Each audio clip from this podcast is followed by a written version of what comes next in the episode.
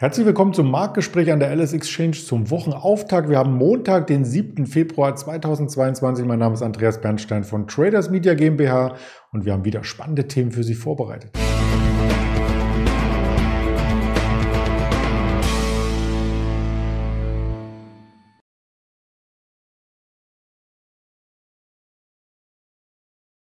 Der DAX steht natürlich ganz oben auf unserer Agenda, aber auch noch mal ein bisschen die Nachwehen der EZB. Das beschäftigt nämlich die Marktteilnehmer und damit auch letztlich uns. Die Ukraine-Krise ist noch nicht ausgestanden. Wie sie sich verhärtet, das möchten wir als perspektivisch zumindest mal kurz ansprechen und dann auf die Banken schauen, auf die Arealbank, auf die Deutsche Bank und auf Peloton, Fahrradfahren ist nach wie vor in. Ob das Unternehmen überzeugen kann mit den Quartalszahlen, das werden die Themen sein, die ich jetzt gleich mit dem Andi zusammen bespreche in Düsseldorf. Guten Morgen, Andi. Einen wunderschönen guten Morgen. Ja, der DAX macht ja genauso volatil weiter, wie er aus der Woche aus dem Handel gegangen ist ins Wochenende. Wir sahen einen Aufschlag. Auch das hatten wir am Freitag erst einmal in der Vorbörse. Das Ganze wurde abverkauft und jetzt kommt ein bisschen Ruhe rein. Was fesselt denn den DAX in diesen tiefen Regionen? Genau, wir sahen heute Morgen, dass der DAX mal bis 15.200 hochgelaufen ist vor 9 Uhr. Ja, das wurde aber relativ schnell mit äh, Markteröffnung dann wieder Abverkauf. Und ja, und jetzt pendelt es sich so ein bei um die 15.150. Man muss sagen, äh, sehr, ein sehr ruhiger Handel heute, wenig los. Also mal gucken, wie es weitergeht heute, wenn die Amis reinkommen. Mittelfristig würde ich den DAX als angeschlagen titulieren. In der Wochenzusammenfassung von letzter Woche war er auch das Schlusslicht bei den internationalen Indizes, während äh, Dow Jones, Nasdaq und so weiter alle im Plus waren, hat der DAX ein Minus gezeigt. Und wenn man sich das mittelfristig im Chartbild anschaut, die Charttechniker werden schon so ein bisschen das Achtungszeichen rausholen aus dem Schubfach, ist ja die 15.000 jetzt gar nicht mehr so weit. Genau, die 15.000 mit ihrer, ja, ich sag mal, psychologischen wichtigen Wirkung hat ja bisher eigentlich immer gehalten, kurz äh, Intraday vielleicht mal drunter. Also ist aber kein großer Abverkauf danach gewesen, als es drunter ging. Ja, Charttechnik ist natürlich schwierig. Also welcher Index ist jetzt gerade nicht angeschlagen, wenn man ähm, sich es anguckt? Alle haben äh, deutlich verloren. Ja, es bleibt spannend. Mit der letzte Woche mit der EZB-Sitzung ist natürlich nochmal ein bisschen ja, Dampf reingekommen. Ich denke, ja, man hatte erwartet, dass die EZB darauf zu sprechen kommt, dass die Zinsen äh, relativ schnell angehoben werden. Und das ist ja dann äh, von Lagarde Seite her nicht so gewesen, kann man sagen. Ja, da erhöht sich vielleicht der Druck ein bisschen auf Christine Lagarde in den nächsten ähm, Sendungen, wo der Druck auch sehr, sehr hoch ist. Das ist auf unserem Herrn Scholz, auf unserem Außenminister, der hier quasi ähm, einen Antrittsbesuch im Weißen Haus hat und danach gleich weiterreist in die Ukraine. Ob er von A nach B auch noch einen Brief mitbringt, das kann man nur spekulieren. Oder Helme, man weiß es nicht. auf jeden Fall äh, recht spannende Treffen. Einmal äh, Scholz und Biden, der heute seinen Antrittsbesuch hat, wie du schon gesagt hast. Hier ist recht spannend, dass man munkelt, dass man ein äh, Bekenntnis von Scholz hören möchte, dass wenn es in einen oder zu dem Fall eines Angriffs von Russland auf die Ukraine kommt, dass da Nord Stream 2 äh, gestorben ist. Heißt, äh, dass dieses Projekt dann nicht weiterverfolgt wird, beziehungsweise, ja, man muss ja fast schon sagen, rückabgewickelt. Ich finde, das ist recht spannend, was da rauskommt bei dieser Forderung, was natürlich auch einen, äh, ich sag mal, einen erheblichen äh, Impact auf die Gaswerte etc. haben könnte. Finde ich recht spannend, muss man diese Woche definitiv im Blick behalten. Und neben diesem Treffen gibt es natürlich auch noch ein spannendes Treffen. Macron ist in Moskau bei Putin zu Besuch.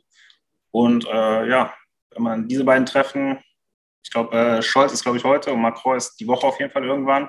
Da muss man auf jeden Fall als Marktteilnehmer, sag ich mal, im Blick behalten, was da rauskommt und auch, sag ich mal, nicht nur die Schlagzeilen lesen, sondern auch, ja, was so in zweiter, dritter Reihe quasi steht, was da so in Kleingedruckten mehr oder weniger steht. Mhm. Ja, und auch mit den Titeln aufpassen. Herr Scholz ist natürlich nicht der Außenminister, ein Außenbesuch, so wollte ich es ausdrücken. Außenministerin Baerbock war ja schon in äh, Russland, ähm, hat dort auch so ein bisschen Vorarbeit geleistet, denn die neue Regierung, die ist ja noch unbekannt dort, zumindest in Persona. Mal schauen, wie die sich dort präsentieren. Wie sich die Banken präsentieren, das blieb nach der EZB erst einmal ja eher ein positives Zeichen. Wir schauen gleich mal auf die Deutsche Bank, zuvor noch auf ein anderes Unternehmen aus der zweiten Reihe, die Arealbank. Da sollte es um einen Verkauf gehen, aber scheinbar ist das Ganze nicht zustande gekommen. Genau, es gab ein äh, Angebot für die Arealbank, um diese zu übernehmen. Äh, das lag erst bei 29 Euro, wurde dann ähm, ja, nochmal äh, angehoben auf 31 Euro. Da kam Freitag nachbörslich die News, dass, dieses, äh, dass dieser Übernahmeversuch gescheitert ist, was die Arealbank dann äh, mehr oder weniger runtergeprügelt hat auf 26,50 Euro. Ja, jetzt äh, ist natürlich spannend, wie es da weitergeht. Werden neue Übernahmeversuche mit höheren Preisen ähm, ähm, erneut versucht oder wie geht es da weiter? Das große Problem, denke ich, hier ist einfach, dass das Ziel des Übernehmenden war, die Dividenden zu streichen. Und naja, bei einer Arealbank mit einer Dividende von 1,25 Euro ist das natürlich ein Wert, ja, der seine Substanz daher hat, ähm, dass die diese gute Dividende halt zahlen. Wenn diese gestrichen wird, kann ich mir schon vorstellen, dass die Aktionäre, Kleinaktionäre, Großaktionäre eher nicht so begeistert sind davon. Ja, jetzt muss man abwarten, wie es weitergeht bei der Realbank. Das mittelfristige Ziel ist ja die äh, Steigerung um oder die Portfolioerhöhung um drei Milliarden. Die, das aktuelle Portfolio ist, glaube ich, bei 30 Milliarden plus minus und die äh, weitere Gewinnsteigerung von 275 Millionen auf 300 Millionen. Alles in den nächsten drei Jahren wird auf jeden Fall spannend bleiben. Mhm. Ja, den Aktienkurs, den wir hier im Plus gesehen haben, bitte nicht als verwirrend wahrnehmen, denn wie du schon sagtest, die Meldung kam in der Nachbörse. Da konnte man an der LS Exchange ja noch darauf reagieren. Genau, man hätte äh, noch darauf handeln können. Im Nachhinein hätte man, glaube ich, äh, kaufen sollen, wo sie jetzt steht. Ja, so ist das manchmal an der Börse, aber danach ist man immer schlauer und ein bisschen schlauer sind wir auch bei der Deutschen Bank nach der EZB-Sitzung, denn ein steigendes Zinsumfeld oder die Spekulation in Europa aufsteigende Zinsen alleine hat der Deutschen Bank-Aktie auch schon wieder mehr Flügel verliehen. Der Ausbruch ist hier ganz klar äh, vollzogen. Über die 12,50 Euro gab es nur eine Richtung, heute ein kleines Stück zurück, aber vom Chartbild her, neues Jahreshoch, sieht das richtig gut aus definitiv. Äh, ja, heute geht es mal ein bisschen runter um 2%. Naja, ich glaube, wir sind jetzt von 4 Euro hochgelaufen auf aktuell, lass mich gucken, 13,40 Euro. Ich glaube, wenn man da äh, mitgelaufen ist, ist das schon recht ordentlich. Und man kann weiter sagen, dass die äh, Deutsche Bank, oder wo ist die Fantasie, dass es so weitergeht, kann man sagen, sie haben immer noch ein recht niedriges KGV von 9. Wenn man das im Branchenvergleich, ist das KGV plus minus bei 10.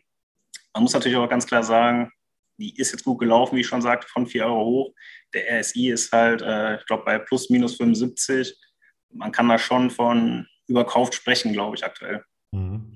Das werden wir weiter beobachten und natürlich auch weitere Unternehmen, die Quartalszahlen melden. In der vergangenen Woche hatten wir ja die Amazon, die Snap, die Pinterest und so weiter. In dieser Woche gibt es natürlich auch wieder viele Quartalszahlen. Wir wollen gar nicht mal auf die großen jetzt eingehen, wie eine Coca-Cola und eine Pfizer, sondern eher auf den kleineren Wert, der aber bei uns auch öfters berichtet wurde und im Anlegerinteresse steht die Peloton.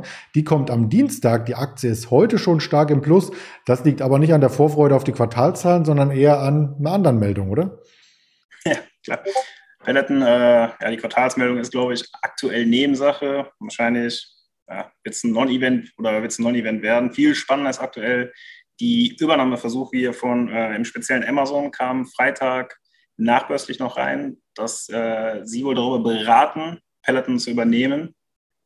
Ähm, ja, wenn man überlegt, wo die Aktie jetzt steht, dass sie von 125 Euro kommt, Klar, das ruft natürlich die ganzen, ähm, ja, die ganzen Bieter auf den Schirm oder Leute oder ich sag mal Unternehmen, die genug Cash haben, um dieses ähm, Paletten übernehmen zu können. Ganz klar. Spannend ist allerdings auch, dass äh, Nike angeblich laut Medienberichten auch in diesen Bieterstreit einsteigen möchte. Er muss ganz vorsichtig sein. Also was ich so gelesen habe, sind das alles nur interne Beratungen im Unternehmen. Also da gibt es noch gar nichts Offizielles. Aber selbst das hat ja schon gereicht, irgendwie um die Peloton-Aktie um dass man die Lügen 40 Prozent in die Höhe zu treiben. Und äh, ja, das ist äh, relativ spannend, finde ich. Und auch wenn man die Aussagen von, oder die alten Aussagen von dem Nike-Gerätechef, das ist der Dave Lim zum Beispiel, mal liest, dass er gerne der gewesen wäre, der diese Geräte erfunden hat, hätte, im, also diese Bikes im Speziellen. Ja, vielleicht holt er das jetzt nach, indem er es nicht erfindet, sondern einfach das komplette Unternehmen kauft und sich so die Bikes halt einverleibt. Wie ich finde, aber Nike Peloton ja, das könnte schon eine spannende Kombi werden.